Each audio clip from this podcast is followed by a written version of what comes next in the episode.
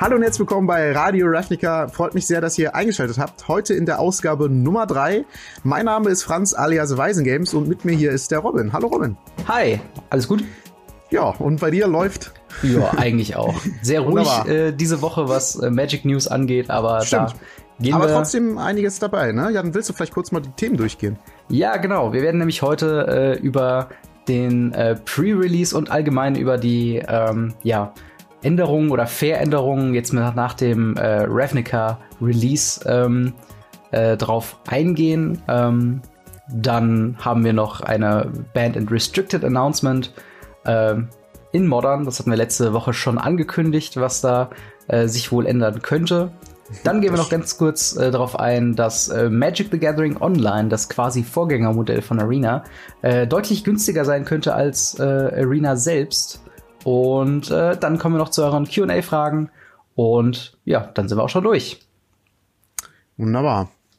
Jawohl. Äh, wollen wir vielleicht einfach direkt mit den äh, Band and Restricted Announcement anfangen. Äh, wie du schon gesagt hattest, hatten wir ja letzte Woche schon angeteasert, dass da ein Bann kommen wird, äh, beziehungsweise mhm. ein Announcement kommen wird. War ja nicht klar, ob was gebannt wird, äh, nicht hundertprozentig, aber wir haben eigentlich schon direkt gesagt, dass KCI äh, gebannt werden wird.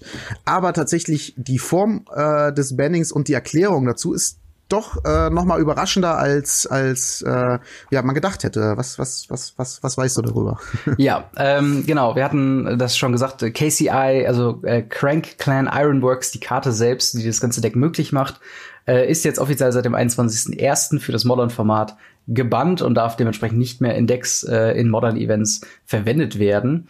Ähm, was besonders hierbei ist, ist tatsächlich, dass das Ganze sehr ausführlich gemacht wurde. Also Wizards of the Coast ähm, beziehungsweise namentlich äh, Ian, äh, Ian Duke, ähm, hat da wirklich einen, einen, einen vollwertigen Artikel zugeschrieben. Und wer äh, Bannings an sich jetzt nicht kennt oder nicht regelmäßig verfolgt, normalerweise ist das so ein Dreizeiler, wo in mm. den mhm. allermeisten Fällen drin steht, äh, no changes to any formats. Ähm, Ach so, ähm, meinst du, ja. Genau, oder halt äh, eine kurze Auflistung von wegen, das ist gebannt und keine weiteren Fragen. Ähm, hier äh, sah man sich tatsächlich äh, gedrängt dazu, das ein bisschen weiter äh, zu erklären.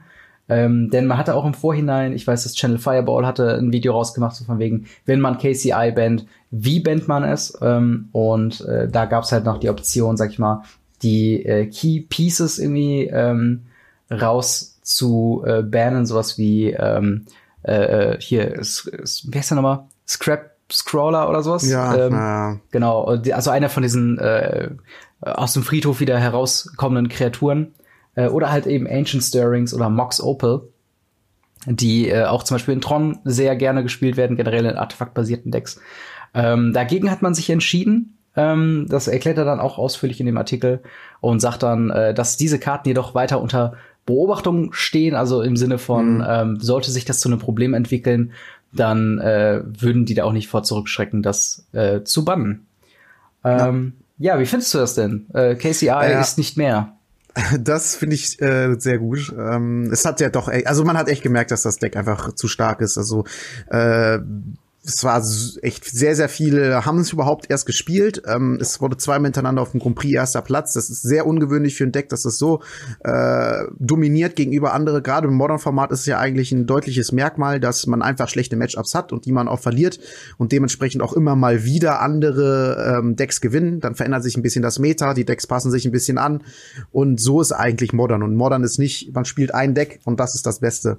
Ja, das kann genau. man eigentlich über kein Deck pauschal sagen, weil es immer auf die Meta Leute ankommt. Aber da war es wirklich so, ähm, das war einfach das Beste. Und deswegen war es auch wichtig, es zu bannen. Ich fand auch gut die Entscheidung, dass man wirklich das, das, äh, die, das KCI in sich band und halt nicht diese Pieces, weil das halt auch noch direkt andere Decks mit betrifft, was mhm. ich erstmal schlimm fände, weil ich die Decks jetzt nicht so overpowered finde, dass man die bannen müsste. Und dann, man muss halt immer bedenken, die Leute investieren echt viel Geld in Modern und ja. äh, wenn da auf einmal was rausgebannt wird und das dann nicht mehr spielbar ist, ist echt traurig und das auch nur wegen einem anderen Deck.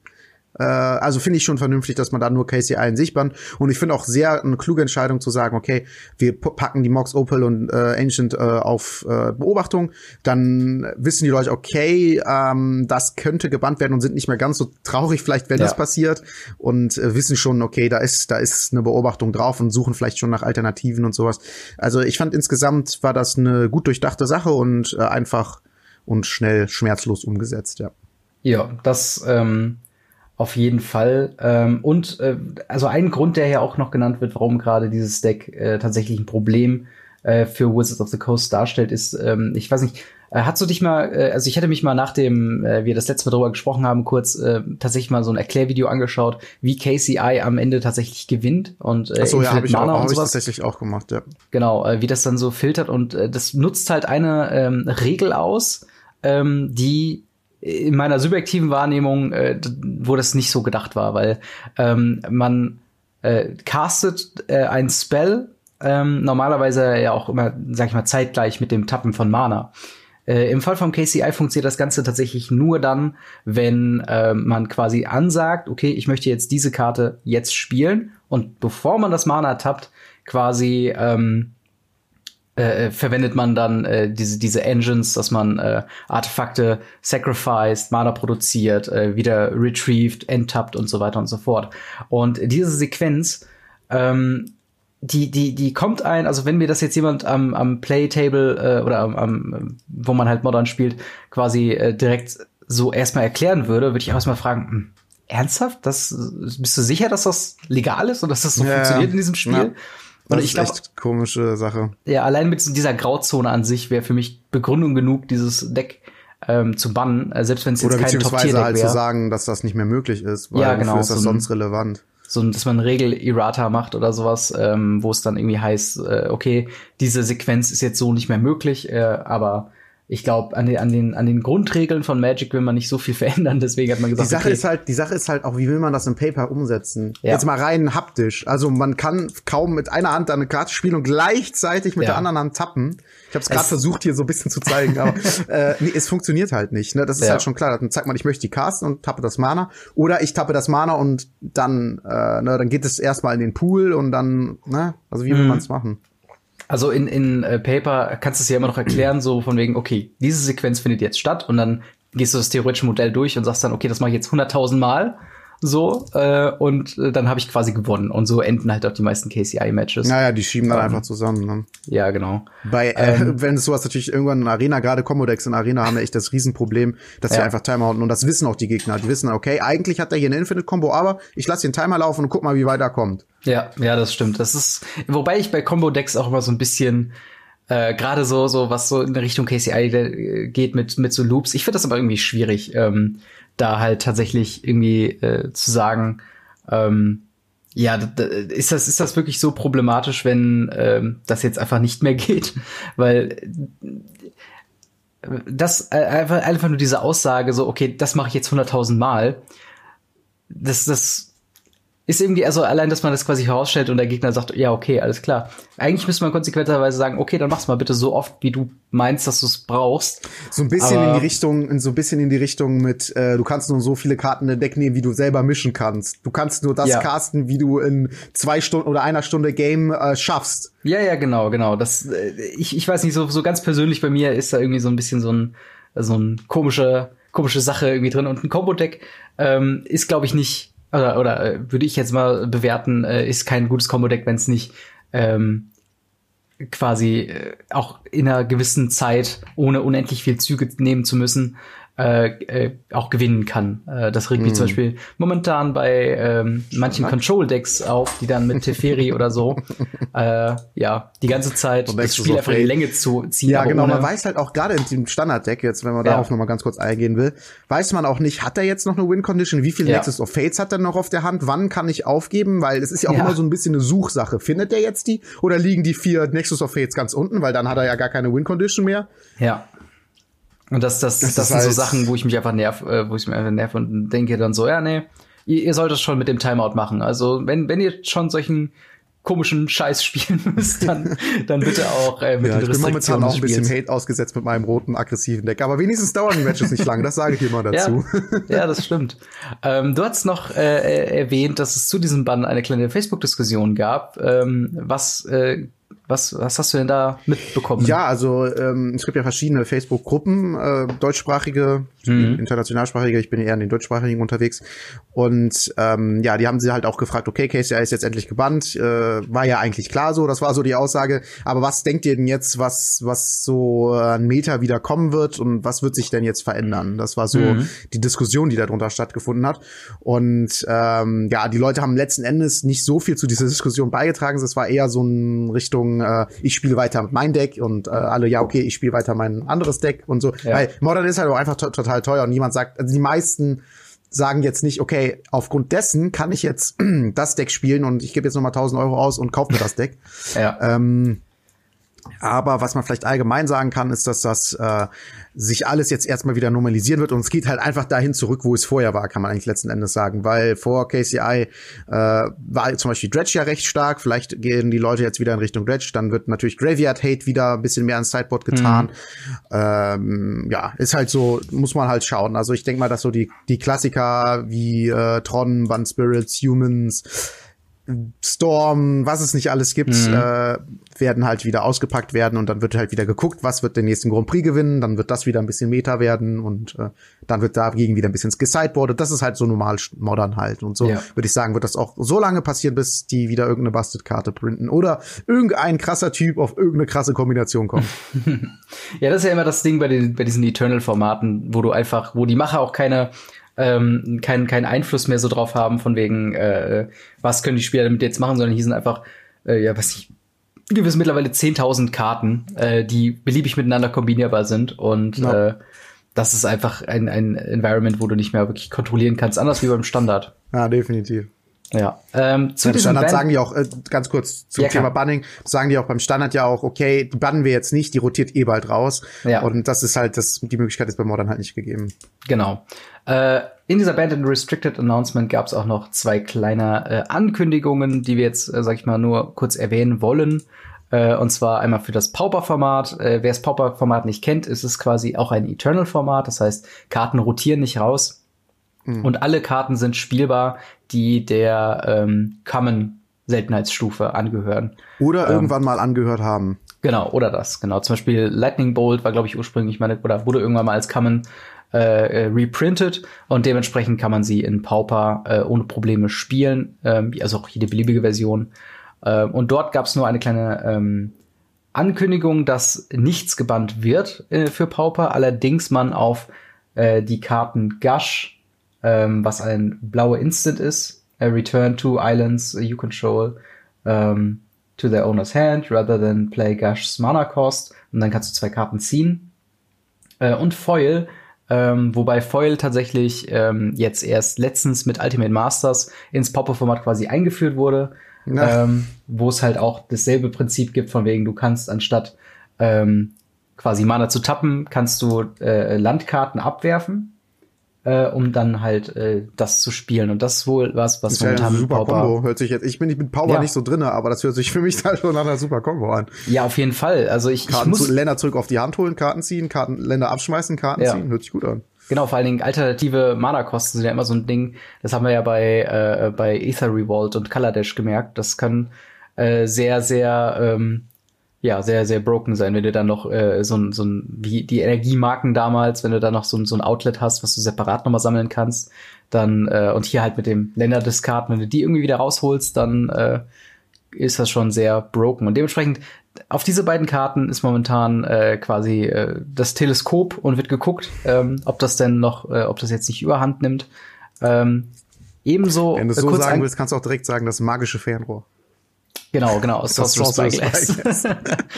ähm, genau, und äh, eine kleine Änderung für MTGO, Magic the Gathering Online. Ähm, dort werden äh, diese BNR-Änderungen, also die Bann-Änderungen, ähm, werden nicht mehr bei einer Serverwartung, ähm, quasi wo die Server immer runtergenommen werden, abgedatet und dann wieder hochgeladen, äh, sondern das Ganze wird jetzt quasi on the fly ins System äh, eingespeist ähm, und dementsprechend gibt's dann auch kein, kein Reset. Das heißt, wenn man sich in einer aktiven Liga momentan mit diesem Deck, was jetzt gebannt ist, ähm, äh, wenn man sich daran aufhält, wird man dann äh, aus dieser Liga entfernt und bekommt einen für den bis zu diesem Zeitpunkt erspielten Leistung äh, die Belohnung. Ich glaube, in Player Points ist, glaube ich, die Währung bei MTGO.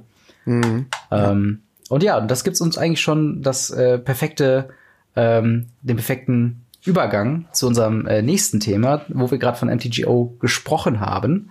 Ähm, wenn du gerade nicht vorher noch was zu den letzten Sachen hast. Nee. Okay. Dann, ähm, ich habe nämlich mal, oder beziehungsweise der Gedankenanschluss kam jetzt nicht unbedingt von mir, sondern das ist was, was wir, äh, was bei Reddit ähm, viel äh, auch aufkam und auch äh, im MTG Goldfish ähm, Podcast auch besprochen wurden. Und zwar, dass im Moment ähm, die Preise bei MTGO für Standardkarten deutlich am Sinken sind.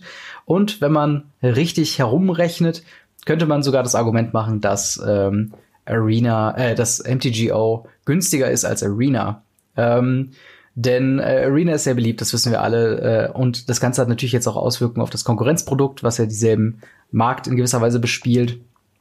Und wenn man auf die MTG äh, Goldfish Webseite geht und dort zwischen den Preisen von Paper und Online hin und her swappt, sieht man schon sehr große, ähm, ja, sehr große Unterschiede in den Preisen. So haben wir natürlich ein, ein Deck, was ohnehin schon relativ günstig ist, das Mono Blue Tempo Deck, äh, ist, ähm, mhm. achso, wir müssen dabei noch kurz sagen, äh, in MTG Online ähm, wird mit sogenannten Tickets bezahlt oder kurz Ticks, äh, und ein Tick äh, entspricht dabei ein, äh, ein Dollar äh, und Monoblue Tempo würde in Papier in Amerika 60 Dollar kosten. Auf MTGO gerade 8 Ticks, also 8 Dollar. Ähm, genauso wie Esper Control mit, äh, ich glaube unter anderem vier Teferis, ist in Papier so knapp 500 Dollar wert, bei äh, MTGO 80 Dollar. Äh, Boros Midrange, äh, eine Variante, oder wovon ich ja auch eine Variante selber spiele, ist bei 220 Dollar äh, auf MTGO, 50 Dollar äh, Boros Weenies, was ja auch ein sehr beliebtes Deck momentan ist, weil es einfach günstig und, äh, und schnell ist, äh, bei 210 Dollar in äh, Paper und äh, 27 Ticks äh, auf Magic Online. Ähm, dazu muss man noch sagen, wenn man sich jetzt denkt, oh, das klingt ja alles super, äh, ich lade mir mal MTGO runter, muss man äh, im Moment noch 10 Euro als einmalige Gebühr zahlen, um MTGO spielen zu können. Ähm, also das sollte man in seiner, in seinen Rechnungen, wenn man äh, so gestrickt ist, sollte man das auf jeden Fall äh, berechnen. Ähm, um gerade eben noch den Vergleich komplett zu machen. Ähm, wir können nicht äh, einzelne Decks ähm, ja wirklich miteinander vergleichen, wie, wie teuer die in Arena sind, äh, wie äh, teuer die in MGGOs sind, eben halt wie Arena funktioniert. Allerdings können wir runterrechnen, wie viel ungefähr ein äh, Booster äh, kostet. Und da habe ich jetzt einfach mal den günstigsten Gem-Preis, äh, also 750 Gems für 5 Euro. Und das Boosterangebot, äh, drei Booster für. Kurze Zwischenfrage. Ähm, ja. Ist das der günstigste Gem-Preis im Sinne von auf die 5 Euro bezogen oder auf die Value, die du rauskriegst an Gems? Äh, also quasi, das ist darauf bezogen, ähm, was du für, für das wenigste Geld quasi investieren kannst. Also, wenn du, sagen wir, also du kannst, musst, wenn du Geld ausgeben willst für Magic äh, Arena, musst du mindestens 5 Euro ausgeben. Genau, genau. Dann das okay. ist quasi der der Also es ist Minimum. quasi auch schon das schlechteste Angebot, was man wahrnehmen kann. Ja, genau, genau. Klar, wenn man aber ohnehin viel Endes, Geld ja. spendet, dann spart man natürlich was. Ähm, aber ich sag mal so, wenn du jetzt sagst, okay, nur kleine Beträge, das, das günstigste, wie du an einen Booster rankommst, wäre dann, ähm, ja, über halt diese 750 Gems für 5 Euro und dann drei Booster für 600 Gems. Ähm, das heißt, diese drei Booster würden dich dann äh, vier Euro kosten. Das und, heißt, das Ziel, ja. was ich letztens gespielt habe, hat irgendwie 12,50 äh, Euro gekostet. Oder so. ich muss dazu sagen, ich bin, äh, ja, das, das ist nämlich das Problem mit dieser, mit dieser Umrechnerei bei Arena. Das war aber auch schon von Anfang an ein großes Problem. Ähm, dass man, man hat Gold, man hat Gems äh, und man hat irgendwie Echtgeld. Und man kann für das Echtgeld nur einen Gem-Betrag kaufen, den man aber nicht hundertprozentig einlösen kann in zum Beispiel Booster. Denn ähm, Du wirst kein. Bleiben immer so Restbeträge genau, übrig. Du hast immer Restbeträge übrig. Und dementsprechend ist das halt schwierig umzurechnen. Und äh, ich bin auch nicht das größte Mathe-Genie oder so. Von daher äh, kann es da ruhig durchaus sein, dass wir da äh, kurz Probleme haben. Aber äh, im Sinne, also wenn man das jetzt mal rumrechnen wollen würde, jetzt sage ich mal komplett alles durchgebrochen, ähm, würde man quasi für acht Euro sech, äh, nee, doch sechs Booster kriegen auf Arena. Ähm, nee, Moment, für doch für 8 Euro sechs Booster und für 8 äh, Dollar umgerechnet äh, würdest du man dann ein komplettes vollwertiges Standarddeck im Sinne von Mono Tempo bekommen. Jetzt deine Meinung dazu. ja, Äh, hört sich ja erstmal wirklich danach an, dass ähm, Magic äh, Online halt deutlich besser ist und deutlich günstiger. Man muss aber auf, jeden Fall auch verschiedene Dinge bedenken. Also erstmal, warum ist das so günstig? Das war ja nicht immer so. Äh, liegt einfach an Magic Arena, dass die Leute alle Magic Arena spielen und da wird halt Standard gespielt. Ja. Und deswegen äh, sagen die Leute, ja, wenn ich Standard spielen will, dann spiele ich halt Arena. Und ähm, alle anderen Formate werden ja dann auch nach wie vor noch auf Magic Online dann gespielt, weil es die halt auf Arena nicht gibt. Allerdings ist es natürlich auch so, dass äh, die wenigsten Leute eigentlich, würde ich zumindest sagen, die wenigsten Casual Leute gehen in so ein Spiel rein wie Magic Arena oder Magic Online, vielleicht in Magic Online dann sogar eher und sagen, ich kaufe mir jetzt ein komplettes Deck und will komplett competitive starten mit einem Spiel. Mhm. Das habe ich bei Hearthstone nicht getan, das habe ich bei keinem kostenlosen Game getan. Ich, ja. Bei jedem kostenlosen Game, was mir gefallen hat, habe ich auch zwischendrin mal Geld für ausgegeben. Äh, es hat zwei Gründe, einfach weil es mir gefallen hat und ich gerne weiterkommen möchte, also äh, mir, mir quasi ein bisschen Fortschritt erkaufen möchte und aber auch natürlich, um die Leute zu unterstützen, die es gemacht haben, denn man muss bedenken, wenn jeder das kostenlose Spiel kostenlos hält, dann kann sich das Spiel nicht weiterentwickeln, logischerweise. Aber es wird immer genug Leute geben, die ähm, ja, die sowas äh, unterstützen, beziehungsweise auch ohne den Gedanken des Unterstützens halt sich da einkaufen, das ist ja klar. Ja. Und äh, aber trotzdem ist es halt so, dass es eigentlich erstmal ein kostenloses Spiel ist, also Magic Arena. Und deswegen die Leute ähm, sich, man kriegt ja auch Karten geschenkt äh, und dass man halt mit den Karten anfängt und sich langsam an was ergrindet. Und das ist bei Magic Online ja erstmal nicht möglich. Also du musst ja erstmal 10 Euro, wie du schon gesagt hast, zahlen einmalig. Da muss man, da kriegt man ein bisschen was als Grundstart. Wenn man damit gut haushaltet, beziehungsweise wenn man halt richtig gut ist oder viel Glück hat, dann äh, kriegt man damit, äh, gewinnt man damit Spiele und kriegt damit halt mehr Punkte, kann man sich damit vielleicht langsam hocharbeiten. Aber ist halt auch alles so eine Glückssache. Das heißt, das Grinden da ist komplett nicht kostenlos. Das ist so, als würde man bei Arena kein Gold bekommen, sondern müsste alles mit Edelsteinen, also quasi die ganze Zeit ein Sealed oder Draft mit Edelsteinen spielen und so viel gewinnen, dass man halt den Draft wieder raus hat und dann die Zusatzbooster halt hat.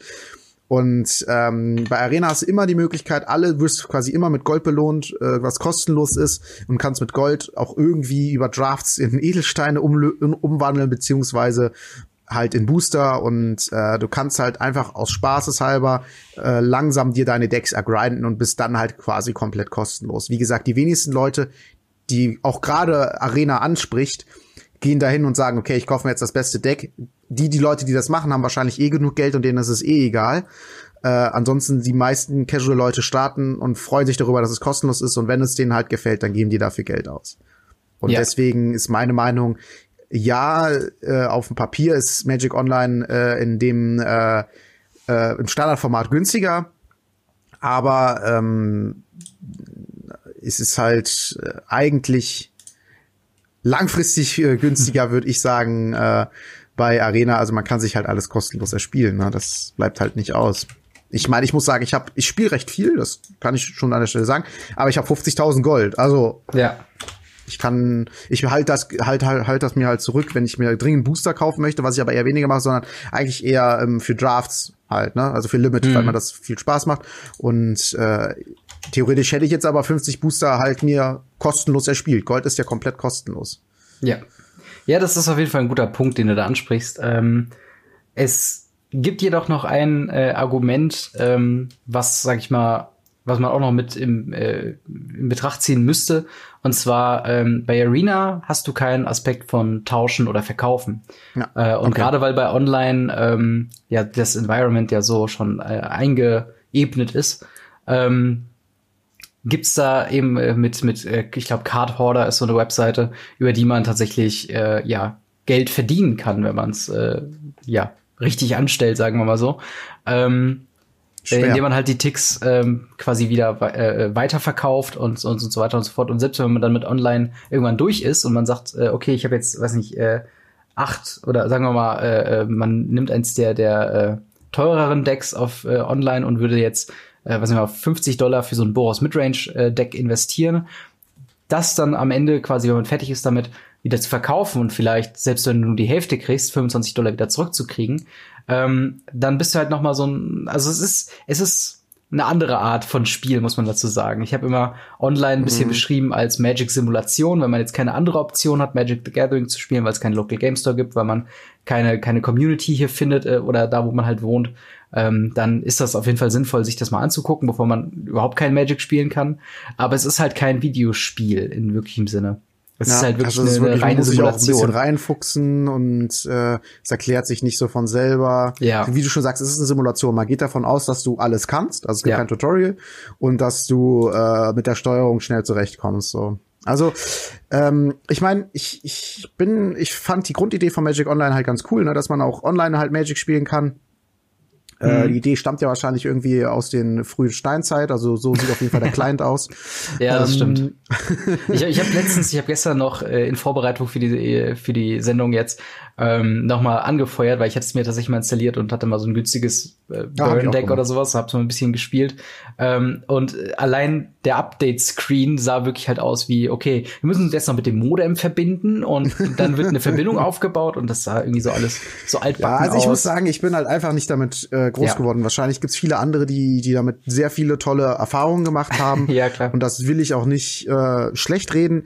Aber ich äh, persönlich bin halt wirklich ein Fan von Arena und glaube, dass das halt auch eher die Zukunft von Magic Online ist, also von ja. Magic Spielen online als als Magic Online. Also Gerade ich glaube auch nicht, dass diese Produkte auf Dauer nebeneinander existieren werden. Ähm, also okay, diesen diesen Punkt würde ich hier widersprechen, weil du hast ja bei Online hast du ja immer noch die Option Modern und Legacy. Ja, und ich glaube aber, dass das bei Arena langfristig auch kommen wird. Ja, so da bin ich mir wenn die so spätestens, wenn die sehen, wie das geldtechnisch halt ist, wenn die sehen, äh, wenn die halt, sagen wir mal so, wenn das jetzt so bleibt, wie es ist, dann haben mhm. die wahrscheinlich genug damit zu tun, die äh, aktuellen Standards jetzt alle drei Monate einzubauen und so weiter und so fort. Wenn die aber irgendwann mal an dem Punkt sind und sagen, okay, wir sehen, Magic Online wirft nicht mehr so viel ab mhm. und äh, Arena haben wir Potenzial für, dann glaube ich, ist irgendwann der Umschwung, wo die sagen, okay, wir fangen an, die ganzen alten Karten da reinzubauen. Es ist natürlich ja. ein riesen Aufwand, deswegen kann es sein, dass sie es auch nie umsetzen werden, aber wenn Magic aus irgendeinem Grund auf einmal doppelt so viele Spielanzahl haben und sagen wir mal doppelt so hohe Einnahmequellen, mhm. äh, und die dann noch doppelt so viele Arbeiter einstellen können, dann könnte ich mir vorstellen, dass das kommt. Ansonsten, äh, ja, sind die Eternal-Formate dann vielleicht auf, auf online, aber ich glaube, dass, was das dem Ganzen auch so ein bisschen was abtut, ist halt, dass die Leute, Leute gehen halt äh, auch einfach, gerade wegen Standard, das ist ja das, warum Standard günstig ist, äh, die gehen halt davon weg und spielen halt dann einfach Arena und das merken ja. auch die anderen Leute und dann spielt man das nicht mehr so gerne, wenn man merkt, ich spiele hier ein Spiel, was irgendwie fast kein anderer mehr spielt. Und ähm, ja, naja, also ja. Man, man wird sehen. Ich, ich bin mir natürlich auch nicht sicher, aber so langfristig wird sich da, glaube ich, schon noch ein bisschen was ändern. Ich würde mir auf jeden Fall wünschen, dass man so ein bisschen ähm, ja, die Freiheiten, die man bei, bei Online teilweise hat, dass sich die vielleicht noch irgendwie einen Weg finden in Arena. Also gerade sowas wie, ähm, dass du dort äh, ein Commander-Format spielen kannst. Wir haben ja Brawl, wenn es noch ein Thema ist, in, im Standard. Äh, ja. äh, aber und das kannst du halt überhaupt gar nicht ähm, tatsächlich spielen. Es gibt zwar Singleton, aber das ist auch wieder One-on-One. -on -One.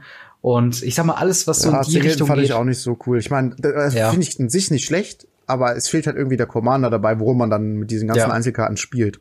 Ja, das stimmt. Ich. Äh, und das ist halt einfach so, so ein Ding. Ähm, ich kann verstehen, dass Leute, die MTGO intensiv spielen und auch gerade Content Creator, ähm, die quasi alles drauf aufbauen, weil es so die einzige Möglichkeit bis vor kurzem war, äh, Magic am Computer quasi darzustellen. Mhm. Ähm, dass dann dort, dass die quasi schon noch daran festhalten, aber ich sehe es, äh, zumindest was Standard angeht und alles, was jetzt nach Ixalan äh, noch alles rauskommt, sehe ich da eigentlich auch eher quasi, ähm, ja, was halt jetzt bei Arena so stattfindet. Ist übrigens dann auch ein interessanter Punkt von wegen, äh, wie geht's dann mit äh, mit, mit dem Standard weiter, wenn denn mal Ixalan und Co. alles rausrotiert ist und man hat die ganzen Karten noch. Ähm ja, das haben sie schon tatsächlich äh, was zu angekündigt. Ja. Äh, die haben gesagt, dass dann Standard Plus geben wird. Ja. Und das ist dann wahrscheinlich auch ein nicht rotierendes Format ab. Ich denke mal dann Amonkhet, weil das war ja so die erste Edition, die die, glaube ich, implementiert hatten, oder? Ja, also äh, genau, nee, äh, also Color Dash war, glaube ich, das äh, früheste Booster-Produkt, was ähm, ja quasi was, was in Arena eingespeist wurde und seitdem halt vorwärts. Aber ich glaube. Ja, aber, aber Amonkhet und Out of the Station konnte man auch spielen. Ja, ja, klar, aber äh, Kaladesh so, war ja vor Amonkhet. Ja, ja, ja, never mind. Alles gut. Hast recht, Kaladesh, ja. Ähm, ich, ich weiß, was du meinst. Äh, da, ähm, da gab es halt auch mal Diskussionen, okay, dieses neue Modern, nennen wir es jetzt mal, ähm, wie, welche Auswirkungen wird das haben? Wird es so ein Arena-Only-Ding sein oder wird sich das auch in, in, in Paper äh, durchsetzen? Ähm, wobei ich kann ich mir gut vorstellen, dass sich das auch im Paper durchsetzt. Ja, das, das glaube ich auch, aber ähm, Aus zwei Gründen. Sag ich, gehe ich gleich drauf ein. genau. ähm, äh, ich würde aber tatsächlich sagen, ich glaube nicht, dass sie die alten Formate noch mit reinnehmen. Gerade gerade Dash ist, glaube ich, so ein Ding, wo sie richtig froh sind, dass sie das nicht äh, in der aktuellen Beta-Variante, die wir jetzt haben, äh, irgendwie herumfliegen haben, weil da so viele Broken-Karten drin sind, so viele äh, ähm, ja Strategien, die sich äh, sehr dominant durchgesetzt haben. Und ich glaube, äh, also wenn ich jetzt mal einfach nur eine, eine ähm, eine Meinung abgeben äh, würde, würde ich einfach sagen, ich glaube, die würden tatsächlich ganz strikt sagen, okay, die Leute haben Karten aus Ixalan und das ist jetzt auch das erste Set in diesem neuen, nicht rotierenden Format auf äh, Arena. Ähm, Kann gut sein. Weil auch da müsste man sich halt überlegen, weil jetzt Sets noch von davor wieder dazukommen, wie kommen die Spieler daran? Die werden sich ja wahrscheinlich keine Booster Packs mehr aus Amonkhet und Kaladesh holen. weil das Ganze mit Wildkarten ähm, na, quasi na, stimmt, auszuarbeiten ist halt auch schwierig. Also lieber mit dem ja. arbeiten, was man schon hat und äh, dann gucken, wie es weitergeht. Ja, also wie gesagt, ich glaube, dass sich das aus zwei Gründen auch, dass sich das dann auch im Paper durchsetzen wird. Das ist einmal der Grund ist, es wird eine Meta geben und sobald es ein Meta gibt, sagen sich die Leute, ach, das macht mir so viel Spaß, das will ich auch mal so testen. Und also sobald sich Leute Gedanken über so ein Deck machen äh, und viele Leute und es ein Meta dann, wie gesagt, gibt, glaube ich auch, dass sich das in, in, in Läden durchsetzt. Mhm. Und der zweite stärkere Grund ist, man sieht ja jetzt allein schon, dass sie sagen, wir machen auch Quick Draft in, in Läden. Ja. Zumindest probieren sie das. Und äh, das ist für mich auch ein eindeutiges Zeichen, dass sie versuchen, diese Formate da auch da zu bringen, halt, ne? Also ja. äh, ich glaube, dass, dass sie schon so den Weg suchen äh, von Arena zu, zu Paper und von Paper zu Arena. Ich glaube halt auch, ähm, dass, dass Wizards of the Coast selbst ein Problem mit Modern hat. Äh, jetzt einfach nur quasi ins, ins Blaue rein philosophiert, äh, ohne ja. jetzt das irgendwo zu basieren. Äh, aber gerade diese Thematik mit, äh, mit Fetchlands, ähm, da wird immer wieder quasi von der, von der Community quasi gesagt, dass es, äh, wo wir eben beim Bann-Thema waren, dass es auch immer auf der Kippe stehen könnte, ob Fetchlands nicht ähm, sogar gebannt werden können, weil sie halt die äh, Viewing Experience, also wenn man es zuguckt bei Turnieren, einfach äh, uninteressant macht, weil es wird die ganze Zeit äh, geschaffelt, also es wird die ganze Zeit gemischt, Karten rausgesucht, dann muss der Gegner nochmal durchmischen und so weiter und so fort. Und das verlangsamt das Spiel in gewisser Weise auch und macht halt ja, sorgt dafür, dass es perfektes Mana gibt. Also es gibt ja, du kannst nahezu jede Farbkombination äh, spielen. Der einzige Limitation in dem Sinne ist quasi, ob das Deck, was du dann am Ende dabei rauskriegst, ob sich das lohnt. Ähm, mhm. Und das ist, ja. glaube ich, so ein Ding, ähm, wo äh, Wizards of the Coast ein sehr großes Interesse dran hat, gerade auch mit dem Anspruch an, was geht's, was gibt's für Reprints für Modern, ähm, äh, wie bespielen wir dieses Format weiter äh, und wie werden wir so Sachen wie halt KCI äh, auch unter Umständen ohne, ähm, ohne Buns los. Ich meine, so, so ein Ding wie Tron, da sind die jetzt, glaube ich, seit Rivals of Ixalan oder ich glaube sogar seit Ixalan dran, jedem Standard-Set irgendwie so eine Anti-Tron-Karte mit reinzupacken. ja, und jetzt, ähm, sagst. das ist halt äh, einfach so ein Punkt, wo ich halt denke, die ist, glaube ich, teilweise zum Haare raufen, wie broken Modern manchmal sein kann. Und ähm, gerade auch die Leute, die Modern spielen, zumindest online, immer auch sehr äh, stark äh, dann ja, sich ausrufen gegen bestimmte Decks. Ich glaube, momentan, jetzt wo KCI losgeworden ist, äh, regen sich ein paar Leute über äh, das Phoenix-Deck auf. Denn äh, da gibt's wohl auch einige Turn-2-Kills, äh, die so, ja, weiß nicht, in Runde zwei direkt mal für zehn Schaden angreifen können. Ähm, und äh, ich sag mal, Modern hat, hat seine Probleme. So. Ähm, und äh, dementsprechend glaube ich, dass halt WotC, äh, also Wizards of the Coast, ähm, ein großes Interesse daran hat, da einfach ein neues Format zu implementieren, was sie ein bisschen besser kontrollieren können. Hm. Also die Sache ist auch, ähm, das ist der eine Punkt, das eine Aspekt. Der andere Aspekt, also die Spiel- oder Viewer Experience, das ist äh, auch etwas, zum Beispiel bei KCI, äh, genau das dann, wo der eine die ganze Zeit dran ist am Spielen, das ist auch etwas, wo, wo man nicht gerne gegenspielt und wo man, finde ich persönlich auch nicht mhm. so gerne zuguckt. Ähm, das ist der eine Punkt. Der andere Aspekt ist natürlich, dass sie mit Modern bei weitem nicht so viel Geld machen wie mit Standard. Bei Standard rotieren die Karten raus, ja. die verlieren dann ihren Wert. Ähm, das ist natürlich dann nur der sekundäre Effekt davon. Aber ähm, vorher ist es so, dass viel Standard eingekauft wird, also viele Displays, viele Standardkarten. Äh, ähm, eingekauft wird, damit verdienen die richtig viel Geld und äh, Modern, dadurch, dass die Karten nicht rotieren, verdienen die damit kaum was. Also mit den Master Set haben die eigentlich immer ein bisschen was, das war so ihre Methode, damit Geld zu verdienen und deswegen haben sie auch recht viel dafür verlangt. Äh, natürlich haben sie gesagt, okay, wir tun da bessere Kartenqualität und wir tun da Foils rein und äh, bla bla bla. Mhm. Aber ähm, letzten Endes haben die bei weitem nicht so viel Geld gemacht. Ich meine, ich würde gerne mal die Zahlen sehen, aber definitiv ja. sagen die auch immer, Modern lohnt sich für uns halt nicht. Wirklich. Ja, also ich, ich meine, sie können halt auch nie, quasi nicht sagen, okay, wir, wir schmeißen das Format komplett hinüber, weil dafür sind, ist die Spielerschaft einfach zu krass. Also Modern, sieht man ja auch bei uns im Laden, ist eigentlich ja. mit der, das beliebteste Format. Ne? Auf jeden Fall. Und dementsprechend, ich, ich bin auf jeden Fall gespannt, was alles so in die Richtung äh, da noch kommen wird. Mich persönlich würde sehr freuen, wenn es einen modernen Nachfolger gibt, der jetzt mit Ixalan anfängt, weil das natürlich genau das Format ist, wo ich auch schon aktiv war. Und dementsprechend ich halt dann die meisten Karten zumindest schon kenne. Also für mich persönlich, ich wäre da so ein, ich sag mal, aus eigenem Interesse ein Befürworter. ja, definitiv. Also ich habe von den Commons und Uncommons habe ich auch fast noch alles. Natürlich die wertvollen Rares äh, verkauft man auch ab und zu mal wieder, um ja. ein bisschen neues Geld haben für neue neue Produkte. Genau. Alles klar, soweit, ähm, sag ich mal, zu den äh, Nachrichten äh, oder zu dem News-Segment, was wir haben. Äh, wir würden jetzt gerade, äh, oder ich würde ganz gerne noch über die ähm, ja, Änderungen bzw. Veränderungen äh, so ähm, was Ravnica Allegiance angeht, äh, noch mit dir sprechen. Anfangen mit dem Pre-Release, der war ja letztes Wochenende. Äh, und wir haben ja auch zusammen äh, im Fischkrieg, hier nochmal ein kleiner Shoutout in Richtung Fischkrieg, ähm, äh, dann auch heute, heute, also was heißt heute, also für euch in der Vergangenheit am Donnerstag kam, kommt auch das Pre-Release-Video. Das heißt, ihr kennt das ah, auch schon. Super. Ähm, dann äh, geh doch mal ganz kurz auf deine äh, ja, Erlebnisse während des Pre-Releases ein, soweit es nicht schon in dem Video dann äh, drin ist.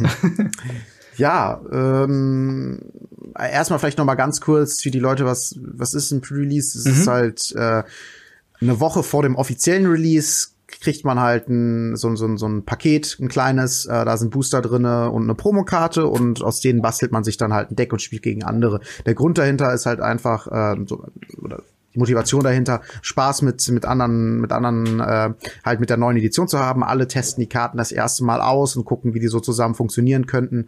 Und äh, ja, es ist auf jeden Fall immer sehr lustig, kann ich auf jeden Fall nur empfehlen. Ja. Ähm, meine Erfahrungen, ja, was ich finde halt. Was hast du für ein ähm, Deck grade, genommen? Ja, ich habe ich hab mich für Raktos entschieden.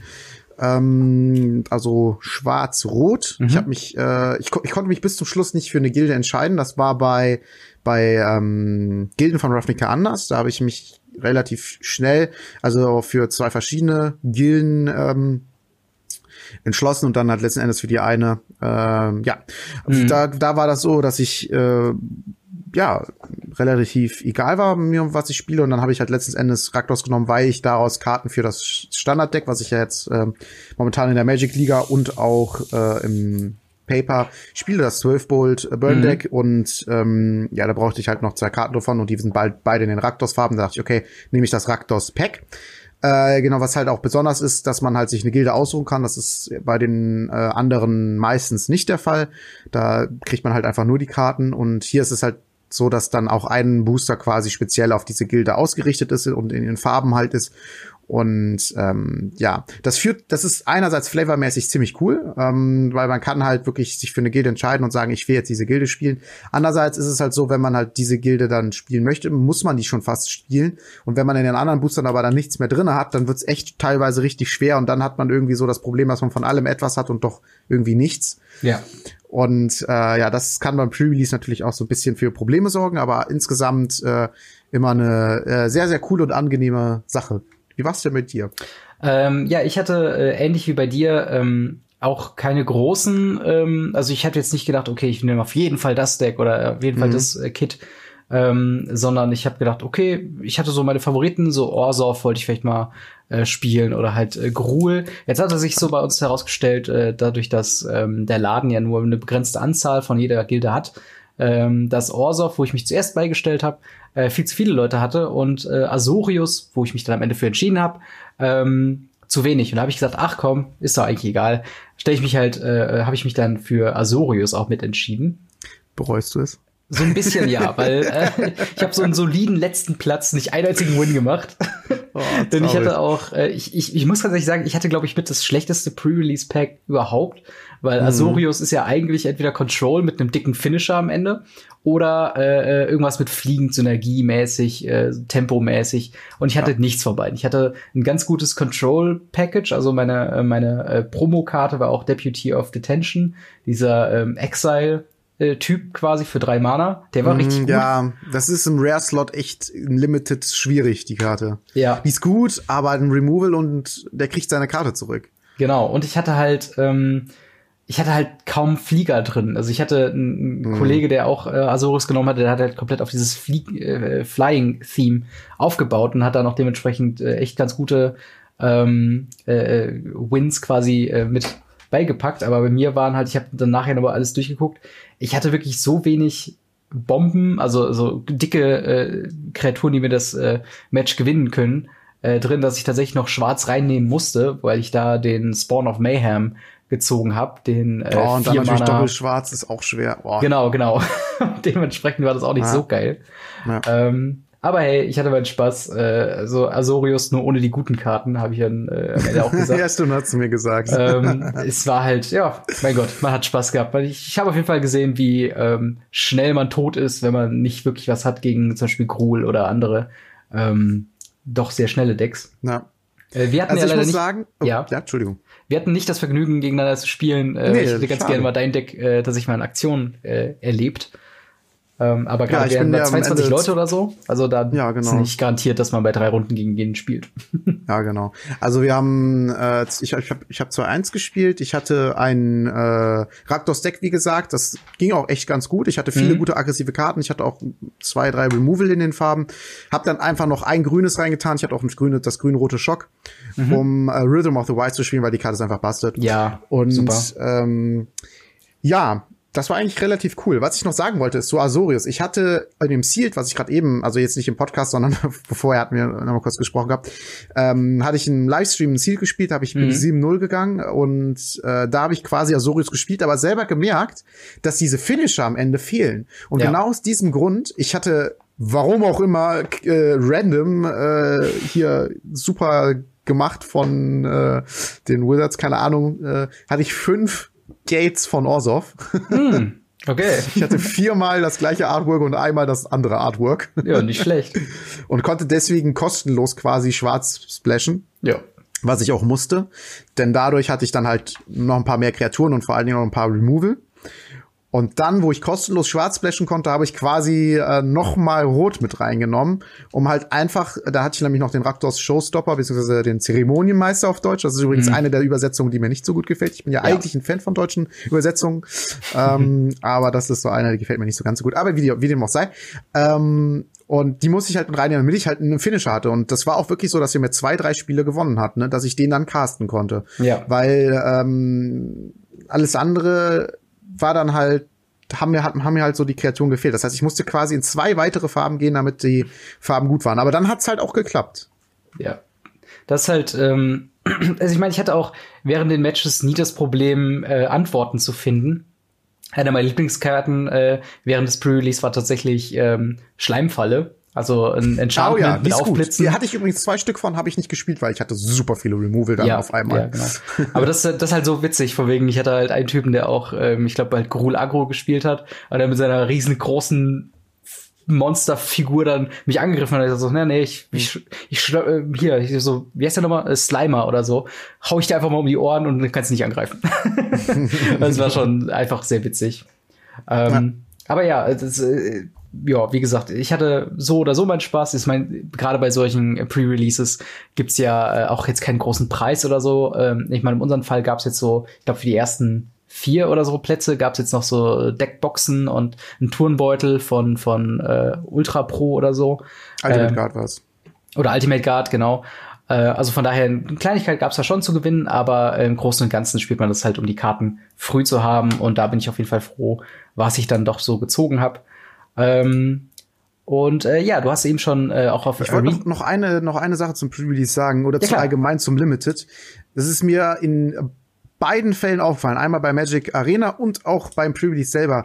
Wenn ihr die Rare kriegt, wo diese schwarz-weiße Rare für sechs Mana, die das Leben vom Gegner halbiert und von dir verdoppelt. Das Ja. hört sich erstmal gar nicht so gut an, aber das ist ziemlich gut. Das hat mir mehrmals die Sieg gekostet. Aber Ja. ähm, auch nur, weil man halt noch eine andere Seite hat, die man sich entscheiden kann, was man castet. Weil allein sagt man ja immer, teure Karten, die das Board erstmal nicht effektiv äh, beeinflussen, sind schlecht. Aber die Karte war nicht schlecht. Du meinst äh. Revival Revenge, ne? Das ist so eine Genau. Splitkarte, ja. Ja, das ist das ist auch so ein Ding. Ähm, ich ich bin ich habe mir vorgenommen jetzt äh, auch mehr Limited zu spielen. Ähm, einfach nur, weil ich ich muss so ein so ein Mindset dafür entwickeln, welche Karten im Limited gut sind, äh, weil ich gehe immer noch mit einem Constructed äh, Mhm. Mindset quasi so ran und denk dann so, was ein zwei Mana 2 2, der nichts macht, das muss ja voll schlecht sein. Aber wirklich Ja, wenn du Limited Akku ist spielst, okay. musst du die reinnehmen. Ja, genau. In Das Limited ist ist, halt das so. okay, um deine Kurve auch auszufüllen und so. Und äh, ja, da werde ich auf jeden Fall auch drauf achten. Diese Splitkarten sind, glaube ich, immer spielbar, ähm, zumindest in den meisten Fällen. Ich hatte dann auch noch ähm, äh, Concentrate to Consume. Das hat mir in den meisten Fällen dann noch so ein bisschen ähm, ja was an Leben reingebracht und hat, der, äh, hat auch den, äh, also ist die Karte, die quasi den ähm, Gegner dazu auffordert, eine Kreatur zu opfern mit der höchsten äh, Oh Power. ja, die ist gut. Die hatte ich auch im Ziel im Arena. Boah, super. Genau, und du super gainst Karte. halt so viel Leben, wie äh, die Karte Power hatte. Und das schlimmsten ist Fall halt kannst du eine Karte richtig ziehen. gut. Ja, genau. Und das Als ist halt, Instant. Also ist doch vollkommen okay. ja, auf jeden Fall. Und die habe ich halt auch gespielt und war dann auch sehr froh, dass ich sie drin hatte. Mhm. Ähm, ja, aber äh, du hast eben schon äh, Arena erwähnt. Ähm, wie, äh, wie, wie würdest du das Meta einschätzen? Hast du da schon so einen kleinen Eindruck bekommen, was äh, die Ja. Leute so richtig gut finden? Solange es, solange es sich um Best of One dreht, was ja noch, noch äh, das Ranked-System ist, Mhm. Äh, sieht man halt super viel Agro. Ja. Um, es gibt eigentlich, was ich momentan sehe, ich bin jetzt Platin 3, äh, ist halt das, das, das eine Version von meinem 12 Bolt Standard-Deck quasi, also Mono-Rot, durch diese zwei Spektakelkarten einfach. Oder was ich sonst ab und zu mal sehe, ist so ein Teferi Control Ding mit diesem mit dieser vier Mana Entappe im Endsegment all Ja. deine Länder Karte. Wild Reclamation, oder wie heißt. Oder Ja, Wilderness. Reclamation. Äh, das sind so die zwei Decks, die ich eigentlich zu 90% 95% sehe, wobei das rote Deck 80% ausmacht. Ja. Zumindest jetzt in meiner Elo, also Genau. Ähm, da, das ist tatsächlich äh, ein witziger Punkt, weil ich hatte ähm, letzte Woche auch einen kleinen Livestream noch gemacht und hatte da äh, auch ähm, einen Tipp bekommen fürs Deckbau. Man sollte auf jeden Fall gegen Agro ähm, was äh, im Main Deck haben. Und meine ersten Matches äh, in RNA war einmal gegen ein Orzhov Control Deck, also mit hauptsächlich Exile Removal Okay. und lustigerweise Kaya als Finisher äh, mit der Ultimate von wegen so viele geexalte Karten, äh, so viel. Schaden kriegst du. interessant. Hat nicht funktioniert. Im Endeffekt habe ich dann auch äh, einfach aufgegeben, weil äh, wirklich, es gibt ja noch von Ixalan dieses ähm, in Orzhov-Farben Enchantment, wo du äh, quasi für vier Mana jede Runde eine Karte exilen kannst. Und dann, wenn es geflippt ist, kannst du für fünf Mana die geexilten Karten mit diesem Enchantment ausspielen. Und äh, das war halt dann zu einem Punkt schon so weit fortgeschritten, wo ich gesagt habe, okay, ich komme da so nicht durch, das bringt mir irgendwie gerade nichts. Und äh, mein zweites Match in dem neuen Standard war dann tatsächlich gegen Teferi Control Deck, was mich auch mal so eine solide Stunde aus dem Leben gerissen hat. Ja, das ist halt. Und äh, dementsprechend war ich halt so, okay, Control scheint sehr, sehr real zu sein in diesem Standard. Aber ich habe auch immer Best of Three gespielt, vielleicht hat das auch noch was mit dazu äh, zu tun. Und äh, war dann auch beim Deckbuilding immer drauf äh, erpicht, auch Main äh, Deck äh, was für gegen Control äh, dann auch zu haben. Äh, und dann bekam ich halt den Tipp, übrigens, äh, hab auch was gegen Agro. Also ist man plus minus null wieder quasi am Ende. Äh, ich hatte dann auch, ähm, also ich, ich habe momentan äh, äh, in der Anpassung, äh, also ich habe ja Boros Engel und Mono Blue Tempo gespielt und habe jetzt beide äh, ähm, so angepasst. Bei Mono Blue Tempo hat sich nicht viel geändert, außer dass man Quench reinnimmt anstatt Spell Pierce und Essence Capture äh, anstatt äh, äh, Essence Scatter.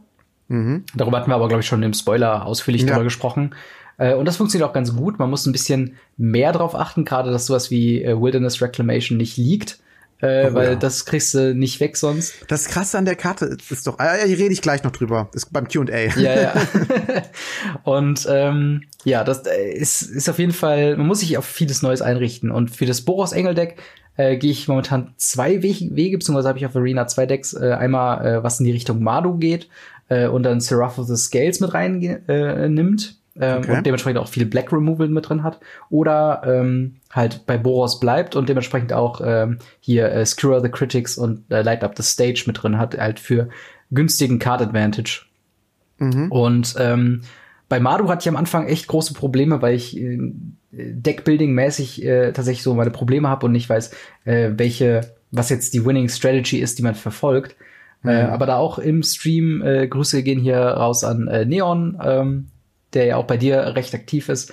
Ähm, ja, der hat mir da ein bisschen geholfen. Und Zum Patreon von mir. Genau, Patreon. von ja. mir. ähm, auf jeden Fall ein sehr netter Typ und der hat mir so ein bisschen geholfen, was man auf jeden Fall reinnehmen sollte. Und äh, da bin ich momentan noch am Werken. Ich bin mit dem Mardo-Deck noch nicht so hundertprozentig zufrieden, aber gerade was Boros angeht, ich glaube, da kann man nicht viel sonst machen, außer äh, Angel of Grace äh, Sideboard noch mit reintun. Ähm, hm. Und ja, soweit die Fortschritte. Ähm, ich meine, was wir, also wir haben schon bei, bei Goldfish in dem Metagame, haben wir schon ein paar abgedatete Decks. Äh, die sind noch relativ weit unten, weil ich glaube, die einzigen äh, Results, die aus Turnieren rauskommen, äh, kommen halt von Magic the Gathering Online. und das spielen ja äh, bekanntlichermaßen nicht so viele Leute. Äh, aber mhm. was ich zum Beispiel sehe, ist äh, Tima Midrange, ähm, was den ähm, äh, Scarrigan Hellkite spielt, also diesen äh, Glorybringer mit Riot quasi. Ach ja, den. Ähm, also Tima in den Farben äh, blau. Timur äh, meinst du? Genau, Timur. Äh, ja, also ich Blau, weiß nicht, wie man es richtig ausspricht, aber ja. so spreche ich es aus, deswegen war ich mir gerade nicht sicher. Alles gut. Sonst, äh, wo wir eben noch schon bei Madu waren, äh, Aristokraten ist tatsächlich ein äh, Deck, ähm, was auch, ich, ich kenne das auch unter dem Namen, oder es äh, wurde immer so in den Foren auch herumgegeben als äh, Madu, äh, Mar Humans. also eine Mischung aus Madu und Humans. Mhm. Ähm, denn du kannst ähm, dieses äh, Land aus Ixalan, Unclaimed äh, Territory, kannst du halt super spielen mit dem Humans äh, Thub, äh, also mit dem Humans äh, Unterthema quasi. Denn du hast mit äh, Judith the Scorch Diva, äh, Hero of the Present One, äh, Priest of Forgotten Gods. Das sind alles Menschen. Selbst sowas wie der Fireblade Artist ähm, ist auch ein Mensch-Schamane und äh, da hast du dann noch weniger Probleme, quasi deine Farben auf die Reihe zu kriegen, wenn du dann noch so ein äh, Tribal-Land mit reinwerfen kannst. Und mhm. das scheint auch ein Deck zu sein, was momentan ähm, ja so ein paar Ergebnisse sieht und auch eins, worauf ich, woran ich, wo ich schon mal sehen könnte, dass das könnte was sein, woran ich Interesse hätte. Mhm. Ja, ich finde ähm, auch cool, dass dann sich äh, auf einmal ganz neue Decks wieder auftun. Ja. Das macht mir immer Spaß, dann zu sehen, was dann gespielt wird und wie sich die, sich die Win Condition da gedacht haben und so. Auf jeden Fall. Ähm, also das wird, also das ist momentan halt wie gesagt diese diese komische äh, Zwischenphase, äh, zwischen, okay, das neue Set kommt raus, viele Leute probieren sich aus und so die kleinen äh, Turniere, gerade bei MTGO, die haben dann äh, teilweise großartige Ergebnisse, wie das Aristokratendeck, wovon ich eben gesprochen habe. Das hat halt eine äh, Liga 5-0 beendet, äh, also auch eine Competitive Liga. Ähm, und das ist nicht schlecht. Genau, das sind halt so Ergebnisse, die hat man am Anfang schon mal häufiger. Äh, das wird sich dann im, in Zukunft dann zeigen, wenn die Leute dann auf diese mhm. Decks vorbereitet sind, wie sehr genau. das dann noch durchkommt. Ja, hast du noch was zum Thema Ravnica Allegiance, Meta und all sowas, ähm, was nee. zu sagen gerade? Nee. Dann würde ich sagen, gehen wir zum Q&A über. Ähm, und da haben wir äh, unter dem letzten Video auf YouTube von äh, Albert Julius äh, die Frage nach unseren äh, Lieblingsgilden. Was ist ja. denn deine Lieblingsgilde? Ähm, ja, meine Lieblingsgilde ist eigentlich äh, Celestia. Mhm. Äh, Habe ich nicht gespielt auf dem Pre-Release, letztes, letztes Pre-Release. Äh, leider, äh, muss ich ehrlich sagen. Also ich hätte, ich hätte, ich hätte mich doch, glaube ich, sehr gern dafür entschieden gehabt. Ich hatte mich allerdings für Golgari entschieden, aus zwei Gründen. Auch weil ich davon Karten brauchte mhm. und weil sich das finanzielle am meisten gelohnt hatte durch die Promos, die da eventuell drinne sein könnten. Ähm, aber hauptsächlich, weil ich diese Promos dann auch zum Spielen brauchte. Und äh, ja, also Celestia ist eigentlich mein Lieblingsgilde. Grün-Weiß ist so das, womit ich gestartet habe. Ähm, mhm so Leben bekommen, große Kreaturen ausspielen. Das fand ich immer ganz cool. So am Leben bleiben und dann die coolen großen Dinge ausspielen. Das war so ursprünglich grün-weiß für mich. Ja. ja. Ähm, bei mir ist das äh, tatsächlich, ähm, ich glaube, wenn ich mich jetzt festhalten müsste oder festlegen müsste, ist es, glaube ich, Orsov tatsächlich, weil das, äh, wie auch bei dir, so eine Gilde ist oder so eine Farbkombination, mit der habe ich ja auch angefangen. Ähm, ich glaube, das ist so ein, so ein, so ein allgemeines Thema, dass äh, äh, gerade Neulinge bei Magic ganz gern äh, weiße Karten spielen, weil da hast du so ein bisschen Live-Game drin, da hast du solide ähm, ja, Kreaturen drin. Das ist nicht mhm. so kompliziert von der Spielweise her. Und so von wegen äh, Leben äh, muss man auf Null bringen, damit man gewinnt. Haha, ich habe ja. Live-Game. Du kriegst mich nicht auf Null. Ja, das, das also Sachen, äh, das war bei mir ganz am, am Anfang sehr groß, auch äh, so Anthem-Effekts, also alle deine Kreaturen kriegen 1-1, wie jetzt Benalisch äh, Marshall, ähm, ja so eine Karte ist. Äh, und halt das kombiniert mit äh, dem sehr guten Removal äh, aus, aus Schwarz, ähm, wo du in, der, in den meisten Fällen hast du einfach Destroy äh, Target Creature und äh, sowas hast du halt äh, in den meisten anderen Farben nicht. Da ist es dann irgendwie äh, eine Kreatur von dir kämpft gegen eine andere Kreatur oder du richtest so und so viel Schaden an oder äh, sonst irgendwas. Und äh, diese Vielfältigkeit gefällt mir, glaube ich, bei Ausof am meisten. Mhm. Ähm, aber äh, hat mich jetzt auch nicht dazu gebracht, beim letzten Pre-Release aus aufzunehmen. Von daher. ja gut, du hattest, ich wolltest ja ursprünglich, aber. Genau, aber. Ja, hat sich ja überreden lassen. Genau, ich habe mich überreden lassen. ähm, dann haben wir äh, ebenfalls von äh, Albert Julius äh, aus dem aus seinem Livestream letzte Woche äh, eine Frage ähm, und zwar sollte Zipalta ähm, gebannt werden. Da sprechen wir von der Karte äh, Cetalpa Primal Dawn, eine, ähm, wie viel Mana ist das? Sechs, sieben, äh, acht Mana legendäre Elder Dinosaur mit äh, Flying, Double Strike, Vigilance, Trample und Indestructible ähm, mit Power 4 und Toughness 8. Ähm, was kannst du denn auf die Frage antworten? Also es ist äh, eigentlich relativ einfach zu beantworten. Die Karte ist nicht super stark. Das ist halt so, dass die Karte erstmal sehr mächtig aussieht, mhm. äh, weil die halt sehr viele Effekte hat, was auch definitiv wirklich nicht schlecht ist und im Limited ist das eine Bombe, die, die 90 Prozent der Fälle das Spiel gewinnen wird. Ähm, also wenn du sie im Draft oder im, im Sealed bekommst. Mhm. Aber im Constructed kann man halt viel, viel dagegen tun. Man kann die bouncen, man kann sie exilen, man kann sie countern. Und für acht Mana kommt die echt sehr spät. Ja. Und deswegen, äh, ja, ist es eigentlich kein äh, Bann wert, aber es ist eigentlich an sich eine, eine ganz gute Frage, weil äh, ich glaube, viele Spieler, die ähm, noch mit Constructed nicht so viel in Berührung gekommen sind, die äh, ja, fragen sich, was, was sind das, was sind gute Karten? Genau, vielleicht andersrum, wie du es jetzt siehst, wie ähm, du erstmal so einen Sense jetzt für Limited mhm. suchen möchtest. Äh, Gibt es auch viele, die vielleicht äh, von Casual auf Competitive wechseln möchten und ja, erstmal gar nicht wissen, was ist denn wirklich so eine vernünftige Win-Condition. Und ähm, ja, also acht Mana ist eigentlich in keinem äh, Constructed Deck irgendwie wird irgendeine acht Mana Karte gespielt, weil die, die einfach die müsste dann müsste schon sowas stehen wie, also sie müsste noch Hexproof haben und mhm. äh, kann nicht äh, neutralisiert werden. Ja. Dann wäre das ein Finisher. Weil dann ja. ist es echt schwer, die wegzukriegen. Aber so ist sie halt einfach noch nicht gut genug für, für den Preis. Genau. Und äh, da sollte man auch vielleicht noch mal ganz kurz drauf eingehen, ähm, ab wann oder oder was für für Faktoren darin reinspielen, bevor eine Karte gebannt wird in äh, in gerade Standard. Also Standard muss man sagen, hat eine sehr lange Geschichte, wo es eigentlich äh, sehr, sehr selten nur zu einem Bann überhaupt kam. Mhm. Ähm, bis zu äh, äh Kaladesh und Ether Revolt, wo dann ähm, ja, wo es dann eine, eine Infinity-Combo irgendwie gab mit dem, äh, mit, mit so einer Katzenkreatur, die quasi ja, äh, Schalai und diese Katzen. Diese Katzen genau, irgendwie Faroline Guardian oder so, ich weiß gar nicht. Auf jeden Fall, mhm. das war halt so ein Punkt, wo man halt gesehen hat, okay, das, das ganze Format ist jetzt gerade. Tatsächlich wurde auch eine in Ixalan gebannt. Ja, genau, da wollte ich gleich noch zu. Ach, äh, Entschuldigung. Ja, alles gut.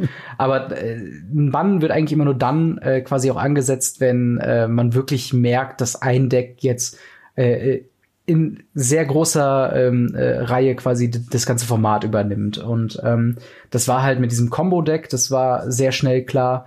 Äh, da war es sogar ein Emergency-Band. Da kann man, da, da, normalerweise haben Bandlisten immer so äh, feste Termine, wo es dann heißt, okay, jetzt ändern wir was dran. Und das war sogar mhm. was, wo man sagt, okay, wir können das so nicht stehen lassen, wir müssen jetzt sofort diese Karte loswerden.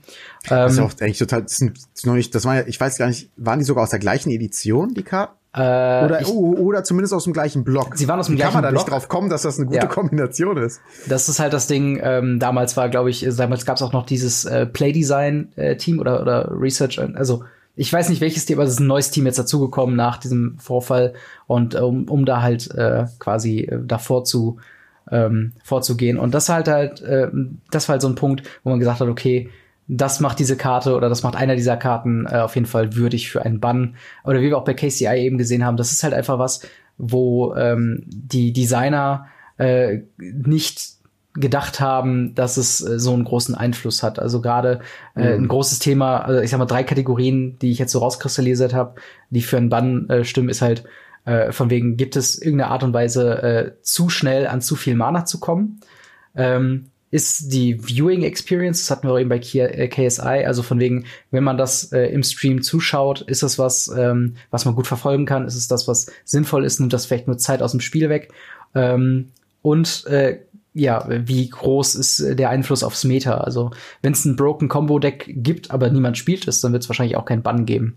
Ja. Ähm, und um jetzt auf äh, Zipalta äh, nochmal zurückzukommen, die Karte ist, glaube ich, in, in jedem Sinne balanced und wie du schon sagst, eigentlich müsste man der Karte noch was hinzufügen, damit sie überhaupt in den Bereich spielbar kommt. Ähm, denn, äh, wie gesagt, äh, Turn 8 kann man das frühestens irgendwie hinlegen, wenn man in Mono-Weiß bleibt.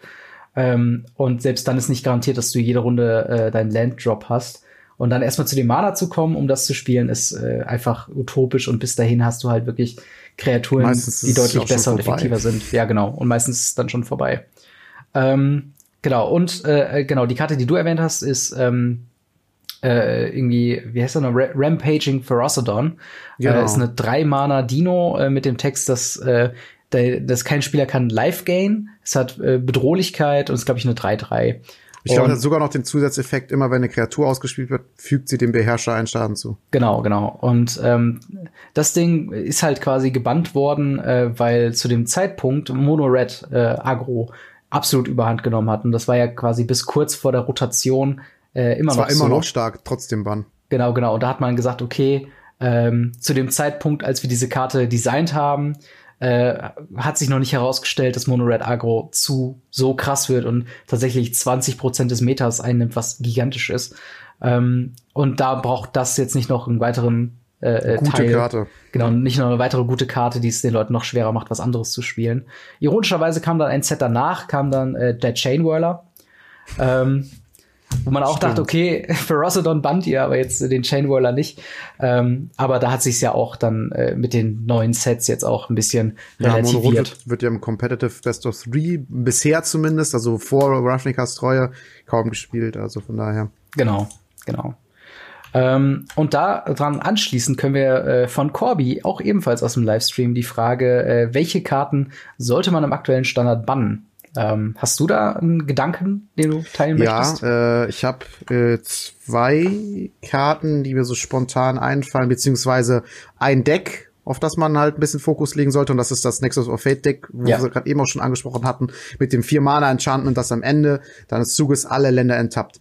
Das krasse ist, du spielst das Runde vier und wenn du dann schon Nexus of Fate hast, kannst du schon den ersten Nexus spielen, weil du spielst das, beziehungsweise Runde 5 dann. Ja, genau. Du spielst das, ähm, alle deine Länder, also du äh, spielst das, alle deine Etappen, kommst in deine nächste Runde, hast quasi vier oder fünf Mana liegen offen, tappst die alle, gehst in dein Endsegment, enttappst wieder alle, mhm. tappst wieder welche und hast dann so viele äh, Mana, so viel Mana übrig, dass du halt schon dein ersten Nexus of Fate casten kannst und allgemein dass du dann im Endeffekt, weil dieses Deck spielt ja eigentlich nur Instance, alles irgendwie nochmal casten kannst und doppelt so viel Mana zur Verfügung hast. Ja. Das ist absolut broken. Das wird, glaube ich, im Competitive-Bereich sehr stark gespielt werden und ich glaube, dass da auch irgendwann kommen wird. Also ich hatte, das war auch das, was ich im letzten Podcast, die Karte, die ich meinte, übrigens, dass deswegen wahrscheinlich sowas wie Nexus of Fate oder sowas halt einfach gebannt werden wird.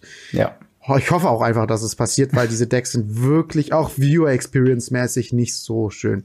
Genau. Naja, und das, das ist die eine Seite. Äh, mhm. Achso, wolltest du vielleicht noch was dazu sagen? Ähm, also man muss halt am, Ende sehen, wie äh, gut das tatsächlich ist, weil auf der anderen Seite, äh, sag ich mal, das ist jetzt quasi so die Control-Tempo-Richtung. Auf der anderen mhm. Seite hast du halt sowas wie ähm, äh, Rhythm of the Wild, was ein kompletter Com äh, äh, äh Control äh, Killer sein kann. Und da das bin war ich meine zweite Karte. Ach so, okay, alles klar. ja, aber weiter. Genau, aber da, da also ich würde noch tatsächlich erstmal so die ersten Turniere abwarten, äh, bevor man da jetzt in die Richtung geht. Aber ich sehe auf jeden Fall das Potenzial, was du meinst. Gerade Nexus of Fate ist vielleicht sogar selbst eine Karte, die man eventuell bannen könnte. Ähm, ja. Denn es war ja nur eine Buy-a-Box-Promo, die man nicht in Booster kriegen kann, was sehr problematisch für die meisten Leute war. Ähm, dass sie dann auch tatsächlich gespielt wurde und sehr gut ist. ähm, da man einfach im Paper nicht ordentlich dran rankam, äh, ohne horrende Preise zu zahlen. Und äh, da jetzt noch ein weiteres Puzzle-Piece noch dazu bekommen, ähm, ja, könnte das Deck vielleicht zu gut machen, vielleicht auch zu gut für Standard. Ja. Und ja, Rhythm of the Wild, da muss man sehen, wie stark am Ende äh, genau. Cool und Jump-mäßige Decks quasi dann sind. Genau, das war auch so das, wo ich ein bisschen so ein Auge drauf werfen würde, ist halt Rhythm of the Wild, dieses drei Mana und was halt, wo Kreaturenzauber nicht notiziert werden können und alle Kreaturenzauber im Riot und Riot stackt. Mhm. Ähm, ja, das kann sehr, sehr krass sein. Es ist auf jeden Fall im Limited ziemlich busted und äh, ja, ich bin mal gespannt, wie, wie Leute das dann in ihre Decks mit einbauen werden. Ja.